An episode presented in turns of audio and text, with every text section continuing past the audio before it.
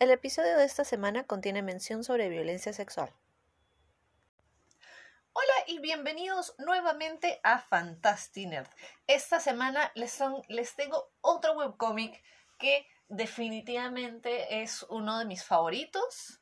Lo leí de casualidad hace años, cuando todavía era como que la, primera prueba que hacía la escritora y, e ilustradora. Y bueno, ¿qué más puedo decirles sobre la famosa Lord Olympus, o como se llama en castellano, Cuentos del Olimpo? Escrito y dibujado por Rachel Smith, Smith es un webcómic original de la plataforma Webtoons. Se originó, o bueno, se creó, se publicó en marzo del 2018 y actualmente es el webcómic más popular de toda la plataforma Webtoon. Hasta enero de este año, del 2020, ha tenido, ya supongo que más, de 299 millones de vistas. Eso quiere decir que o lo han visto 299 millones de veces o han sido como que personas nuevas que lo están viendo. Pero definitivamente Lord Olympus o Cuentos del Olimpo es una historia que te atrapa, no solo porque el arte es bastante peculiar y bastante distintivo, o sea, si ustedes ven una parte de la ilustración en algún otro lado y han leído Lord Olympus, van a saber definitivamente que es Lord Olympus, ¿no? La ilustración que tiene es artística, es distintiva, es llamativa. Y por sobre todo, la historia te llega a atrapar bastante. ¿De qué se trata Lord Olympus? Lord Olympus es eh, lo que podríamos llamar un retelling o una adaptación de lo que es el mito del rapto de Perséfone. Si es que ustedes, como yo, cuando eran chiquitos vieron el narrador de cuentos, hubo una segunda temporada que estaba basada en los mitos griegos. Y obviamente creo que para muchos de nosotros fue los comienzos de nuestro amor por la mitología griega. Yo de seis años sacando como que libros de mitología griega de, la biblioteca del colegio, porque el colegio tenía biblioteca, mientras que las, otras chicas, chiquitas, niñas eh, de mi salón sacaban cosas de origami. Hasta ahora no sé nada de origami, no puedo doblar nada de origami, eh, pero sé, me defiendo con la mitología griega. pero bueno, el rapto de Perséfone es el mito donde Hades, el dios del inframundo, sí, del inframundo, rapta a Perséfone y Perséfone, estando en el inframundo, come una granada. Pero eh, termina comiendo solo seis semillas de granada, una cosa así. Seis semillas de granada, claro. Y la cosa es que su madre, que ¿cómo se llamaba? Ah, no me acuerdo cómo se llamaba su mamá, espérense. Demeter, hace un acuerdo para que Perséfone no esté todo el tiempo en el inframundo que ah, Hades hace claro. Dios, espérense. Esto me pasa por no hacer un guion. ya. Demeter va a rescatar a Perséfone. Demeter es la mamá de Perséfone. Pero Hades le dice, ah, ah, nope. O sea, ella ya comió algo de acá del inframundo y se tiene que quedar acá porque así son las cosas. No, y ella como que no, yo me la voy a llevar, no es posible, Y él como que llega, creo que es el, el que llega al acuerdo de que no. Como ella ha comido seis semillas de esta granada, se va a quedar seis meses acá, acá abajo, o sea, en el inframundo, y los otros seis meses del año va a estar ahí arriba. Una cosa así. O sea, obviamente lo estoy diciendo mal, pero por favor, o sea, lean sobre el mito de, de Perséfone, eh, porque es chévere. Eh, y la cosa es que así, gracias a este mito, te explican las estaciones, te explican el otoño, el invierno, que son los meses donde Perséfone está en el inframundo, y la primavera y el verano, donde Perséfone está en la tierra de los humanos, porque Perséfone es... Ah, ¿La diosa de qué es? ¿Es la diosa de la primavera? Dios, estoy vieja. Eh... creo que es la diosa de la primavera. A ver, es la hija de Zeus y Demeter. Se convierte en la reina del inframundo por el rato de Hades, dios del inframundo. Perséfone es una diosa de la vegetación. Bueno, ya saben. No es exactamente de la primavera, pero es como que vegetación y plantitas y hago flores por aquí y por allá. Pero bueno, ese es mi resumen del mito de, del rapto de Perséfone. Y eh, Cuentos del Olimpo se basa en este mito para crearnos todo este mundo modernizado del Olimpo. Pero es, es bastante interesante porque obviamente ustedes saben que ah, las líneas parentales o las líneas familiares filiales de los dioses del Olimpo era bastante perturbadora. Como que él era su primo y estaba casado con el hermano de su hijo. Eh, sí, no, olvídense. Peor que telenovela mexicana. Y esto no es como que para, para como que, que me caen mal las telenovelas mexicanas, pero son, son enredadas. Entonces como que el enredo original son los dioses del Olimpo. Porque Zeus también hacía hijos por aquí y por allá y se metía con todo el mundo.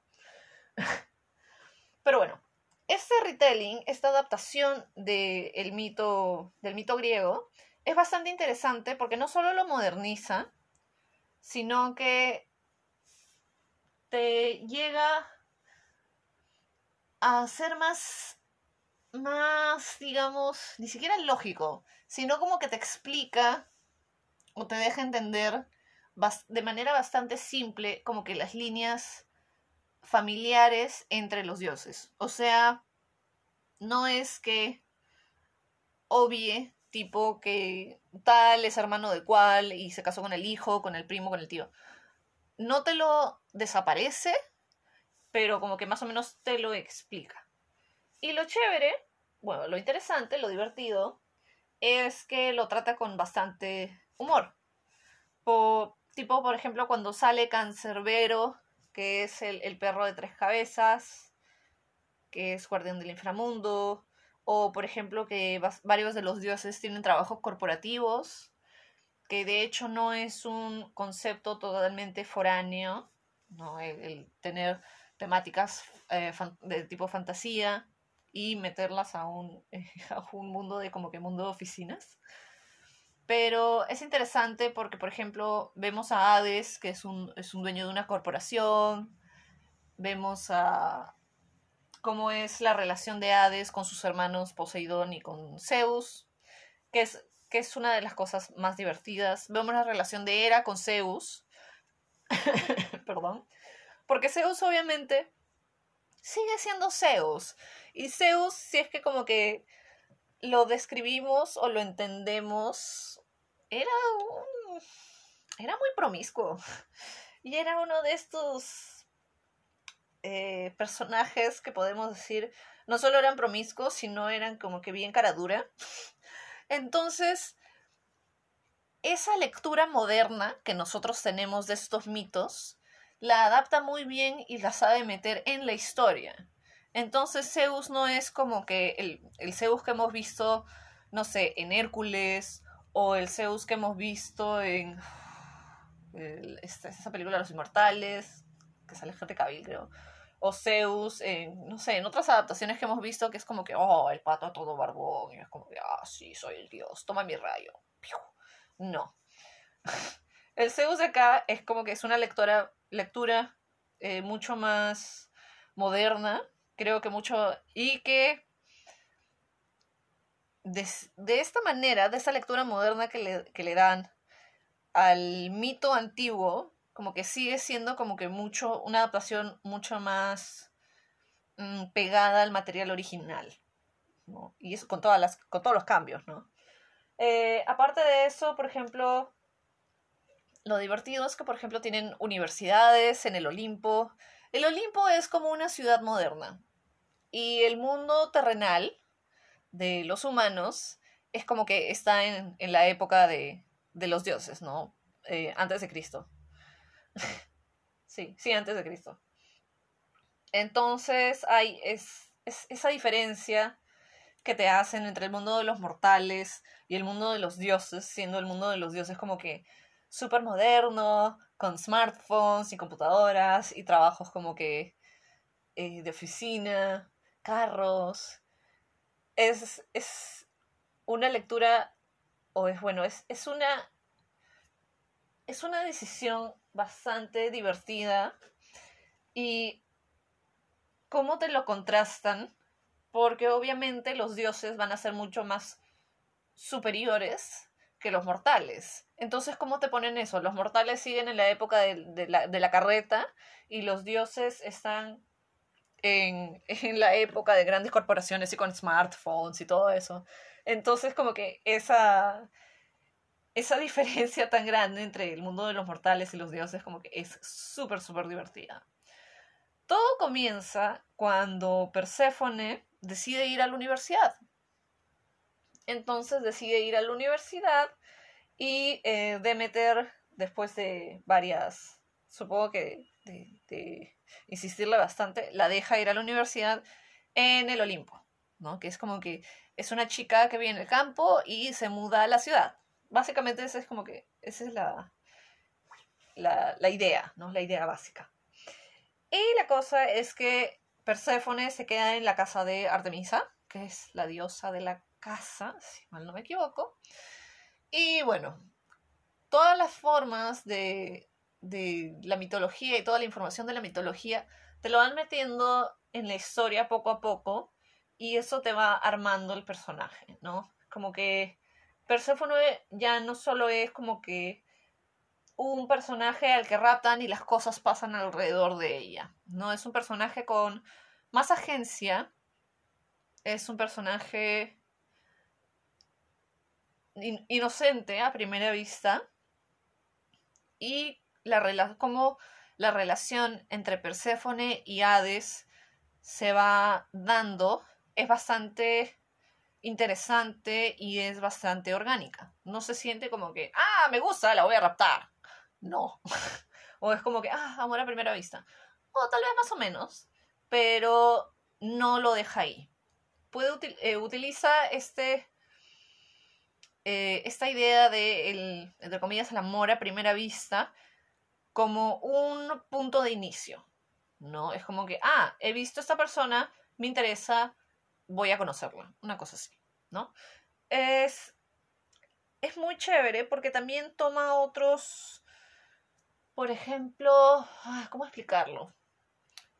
Sin caer mucho en spoilers, eh, la historia es, es divertida, es chistosa, pero en cierto momento ya no es, creo, para niños. ¿Por qué? Porque eh, se da la adaptación de, creo que es esta pintura Déjenme confirmar.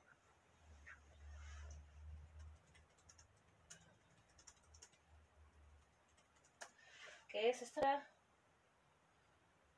De Paul Rubens, que es eh, la, la The Rape of Prosper Proserpine, que es una pintura que muestra el rapto de Perséfone, pero es titulada La violación de Perséfone.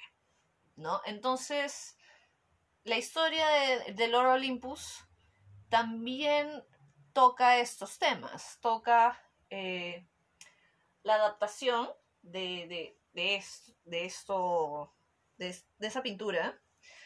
Y de hecho, yo había leído Lord Olympus antes de que subiera en Webtoon la leí hace años en Tumblr y era como que era totalmente distinto, ¿no? Y obviamente como que no llegué a leer hasta donde he leído ahora.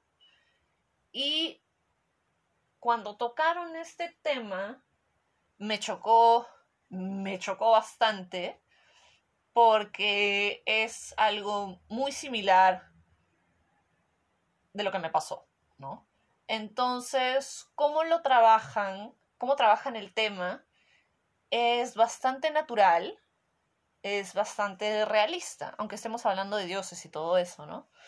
Y como explican lo que sucede y lo que pasa después, termina siendo algo bastante, como digo, realista y natural, incluso si estamos hablando de dioses. Y eso es lo interesante también de la adaptación, que a los dioses, aunque tengan poderes y todo, como que los sientes... es irónico, los sientes humanos. los sientes personajes eh, que tienen metas, que tienen un compás moral. Eh, obviamente, dependiendo de cada uno de nosotros, vamos a tener nuestros personajes favoritos y los personajes con los que nos, eh, mm, los que nos vemos reflejados, supongo. Pero es bastante interesante porque también eh, los, por ejemplo, ah, los momentos difíciles por los que pasan nuestros personajes no se arreglan mágicamente, ¿no? Temas como la depresión o eh, la violencia sexual, como que no es como que, ah, ya me olvidé en el siguiente episodio, o es como que no lo voy a tratar, ¿no? Es como que son temas que están en la historia, están bien trabajados eh, y son cosas que les pasan a nuestros personajes y con los y van a tener que aprender a vivir con ello y o superarlo, ¿no? Aparte de eso, como trabajan el misterio, hay una hay una pequeña como que eh, hay un pequeño hilo, digamos, una historia, una subhistoria, que te trabaja bastante el, el misterio y lo chévere también de cada episodio es que te deja queriendo más, ¿no? Aparte de eso, ¿qué puedo decir sobre esa historia? El arte, obviamente ya hablé en un principio del arte. El arte es, creo, único. No he visto otro webcómic que tenga el mismo formato o el mismo tipo de arte, o siquiera similar, por el uso de los colores, el uso de las texturas, el diseño de los personajes, sí podría decir que eh, tiene una similitud con, eh, podríamos decir, algún estilo americano, estilo Disney, de caricatura, pero cuando se trabaja en conjunto con el color y las texturas y los ambientes que crean con los colores, se siente bastante único, ¿no? Y cómo cada personaje está codificado con color. Eso me parece, me parece bien, bien interesante. Es realmente un muy buen webcómic. Está disponible en castellano y está disponible en inglés. En inglés la segunda temporada ha salido hace poco. En castellano todavía no termina la primera temporada, pero como es uno de los más conocidos, está siendo traducido. Así que si es que les gustan los mitos griegos, si es que les gustan los cómics, si es que les gusta, ¿qué más? El humor, eh, ciertamente creo que este es un webcómic que van a disfrutar muchísimo. Obviamente, como que espero que, el, tema del que les he hablado no los agarre frío como me agarró a mí. Pero realmente es uno de esos webcómics que cuando lo empiecen a leer y si les gusta, no van a poder dejarlo y van a estar esperando semana tras semana para que salga el siguiente episodio. Y es como que, ah, ¿qué va a pasar? ¿Qué va a pasar? Y es como que tal personaje es mi favorito, tal otro personaje es mi favorito. Así que básicamente eso es. Este ha sido un episodio bastante corto. Ah, así que espero que le den una chequeada. Lo pueden encontrar en la web o en la aplicación de Webtoons. W-E-B grande T-O-O-N-S. Lo pueden encontrar en Google Store, Apple Store y bueno, en la web. Pueden encontrarlo tanto en inglés como en castellano. Así que, bueno, eso es todo por esta semana. Cuéntenme si es que ya han leído Lord Olympus, si han leído Cuentos del Olimpo, si es que les gustó, si es que no les gustó, o si es que van a empezar a leerlo recién y es como que, ¡ja! Gracias Trish, ahora voy a comenzar a leerlo. Eso ha sido todo por esta semana. No se olviden de seguirnos en nuestras distintas plataformas, en Facebook, Twitter e Instagram como redes sociales. Y pueden escuchar el podcast en Spotify, Google Podcast o como que mil otros que lo he puesto en otros. Eh, y si desean eh, ayudar al podcast, pueden eh, mandarnos una donación vía nuestra página de Coffee, K-O-F-I, si desean mandar un saludo o si desean como que, que hable sobre su negocio para mis pocos seguidores, también pueden como que mandarnos una donación por el coffee. Eso ha sido todo por esta semana, que lo he dicho por tercera vez. Espero que la pasen súper bien y sigan explorando. ¡Chao!